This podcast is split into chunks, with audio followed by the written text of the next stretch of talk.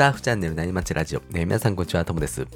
今日もなにまち中のトークのように、たわめない話で盛り上がっていきたいと思いますので、えー、皆さん海に向かう車の中なんかで聞いてもらえると嬉しいです。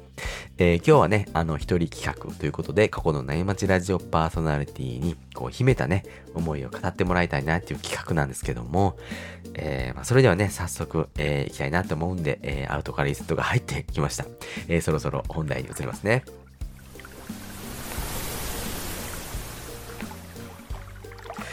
えー、今日のテーマはですね、波乗り失敗談っていうことで、これは結構皆さん失敗されてませんか？僕はですね、うーん、最近、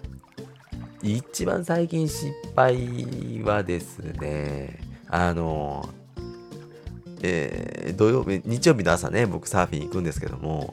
大体ね、夏、もう本当に、あの、門限があるんで、8時に、えー、海から家に帰ってこない、家に8時に着かないといけないっていうルールがあってですね、海からその自宅、自宅じゃないですけど、そのね、サーフハウスには、えー、大体車で20分ぐらいなんで、大体ね、7時半に上がって、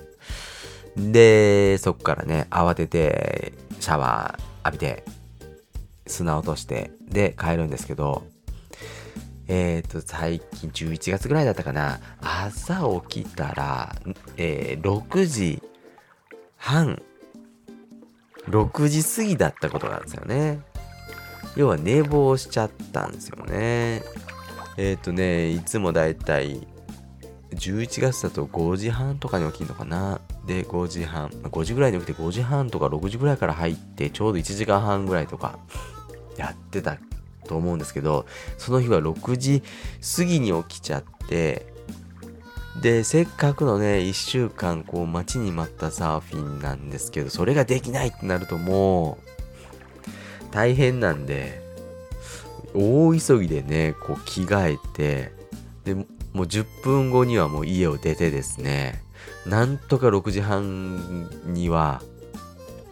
6時はもうちょっとかかったな。7時前には海に着いて、そっから30分、40分ぐらいこう、なんとか海に入ったっていう日がありましたね。いや、海に入れてほんとね、まあ、幸いね、あの、波悪かったんで、まあ納得はできたんですけど、いや、あれはなんか知らないですけど、あの日はなんか寝坊しちゃいましたね。海にね、うん、いや、寝坊でサーフィンできないってなったら、これはちょっと凹みますからね。いや、これ気をつけないといけないですね。他のね、方々のちょっと失敗談もね、いろいろいただいているんで、ちょっと聞いてみましょうか。まずは、えー、ヤッシーさん、お願いします。波町ラジオ、関西シップ、ヤッシ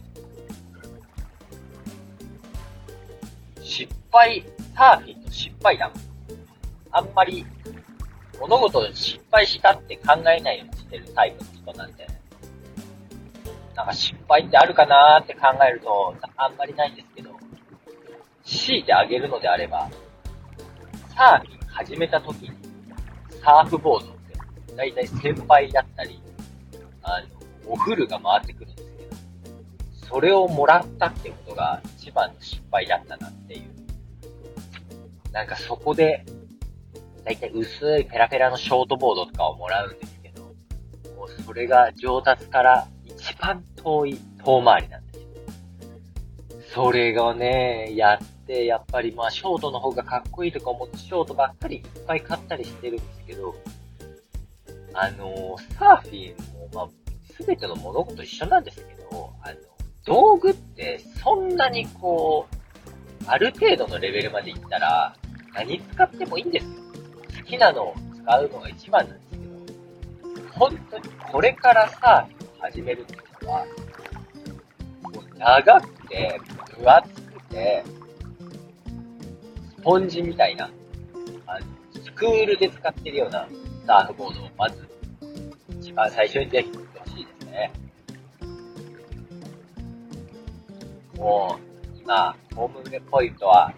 磯の浦なんですけれども、ほとんど波がなくて、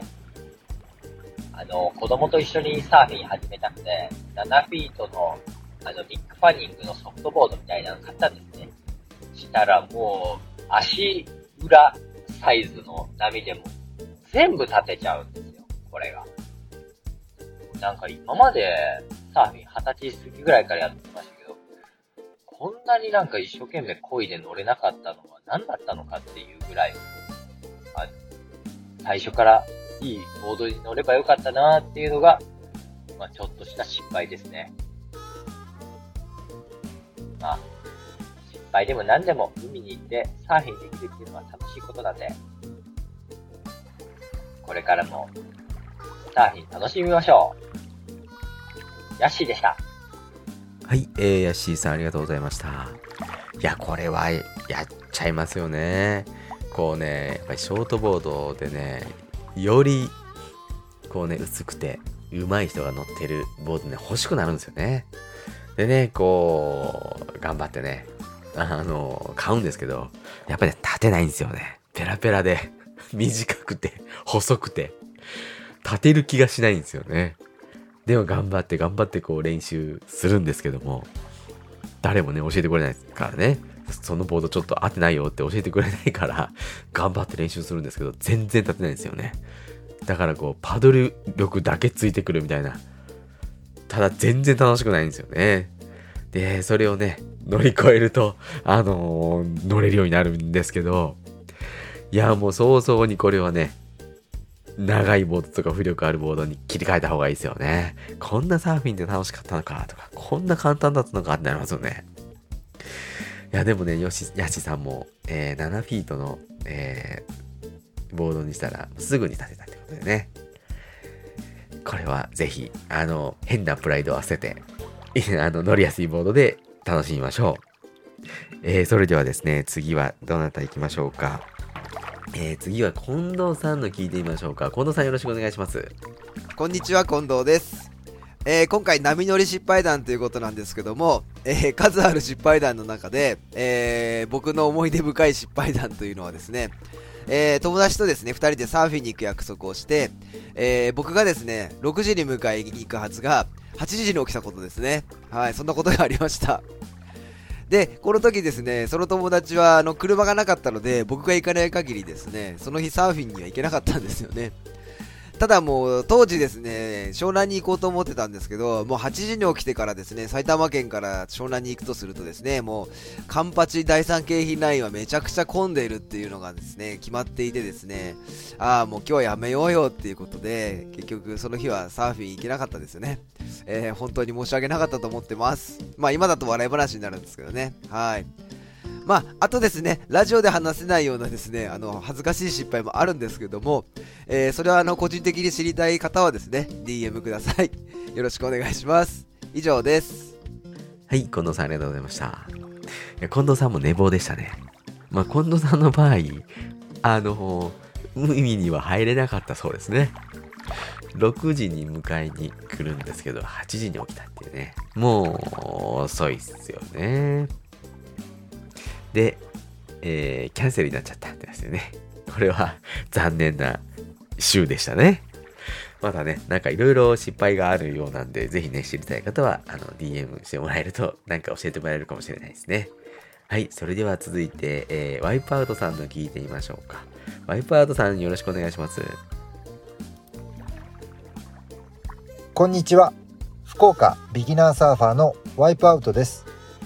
波乗り失敗談ということですが僕がサーフィンにはまったきっかけにもなった失敗談をお話ししたいと思います。サーフィンを始めたばかりの頃ですね。今でもお世話になっているサーフショップが主催の大会に参加させてもらったことがあるんです。まあ大会といってもショップさんや他のサーファーさんが交流することが主な目的といったようなあのイベント的なものでした。僕も誘われてその大会に参加させてもらったのですが最も下のビギナークラスにエントリーをしていよいよ僕の組が海に入りました大きめのスポンジボードの人とか僕くらいのいい年のおっさんなんかみんなですねぎこちない感じで15分のヒートを終えたのですが5人で入って僕がなんと最下位でした。ねえ、もう少し自分ではできるんじゃないかってその当時ですね、思ってたんですけど、よくよく考えたら15分間テイクオフすらまともにできずただただジタバタしてるだけでした。確か1位通過したのはですね小学生くらいの女の子だったように記憶しています。それまで年齢と経験をですね自分なりに重ねてきて仕事でもプライベートでもそれなりに上手にやり過ごしたりごまかしが効くような場面が多くなっちゃった僕にとってはですねいくらその緩い大会とはいえ初戦敗退でしかも最下位という現実はその当時の僕には相当ショックでした。しかも周囲には知り合いもいなかったので最下位をこう面白おかしくいじってくれるような人もいなくて閉会式までですねそこにいることが辛くてそーっと途中で帰っちゃったことを今でも覚えています。サーフィンって全くごまかしが効かないですよね。なんかそんなイケてない自分を受け入れるってことをですねその時、えー、感じてそれからサーフィンにはまったような気がしています。人と争うのではなくてこんな自分じゃ嫌だとかこんなサーフィンがしたいなっていう気持ちですかね。まあ、未だに熱心なサーファーとはとても言えませんし、普段は楽しく海に入らせてもらってるんですけど、あの失敗があったからこそ、今のサーフィンライフがあるんだと感謝をしています。これが僕の波乗り失敗談です。以上、ワイプアウトでした。はい、えー、ワイプアウトさんありがとうございました。まあ、あのキッズもね、うまいですからね。キッズはうまいですから、これ負けてもね、仕方がないかもしれないんですけど、まあ、最下位になってそれをいじってくれる人がいないっていうのはね、ちょっとこう、寂しいですよね。そこをいじってくれたらちょっとね、こう、まあ、笑い話にね、なるんで、あれだったんですけど、まあ、あの、寂しい帰宅だったかもしれないですね。本当にね、サーフィンね、ごまかしが効かない。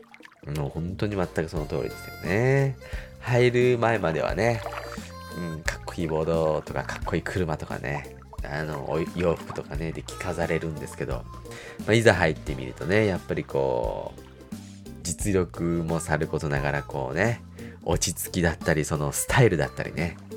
いろいろ滲み出るものがあるんで、ね、ごまかしは効かないですよね。まあそういうね、あのサーファーになれるようにこう、日々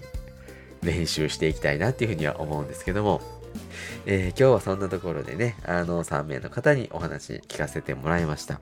ということでね、あの、そろそろいいお時間なんで、今日はこの辺で終わりにしようと思います。えー、皆さんありがとうございました。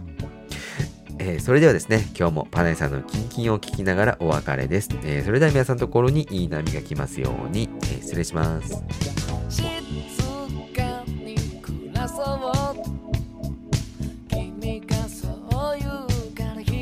静か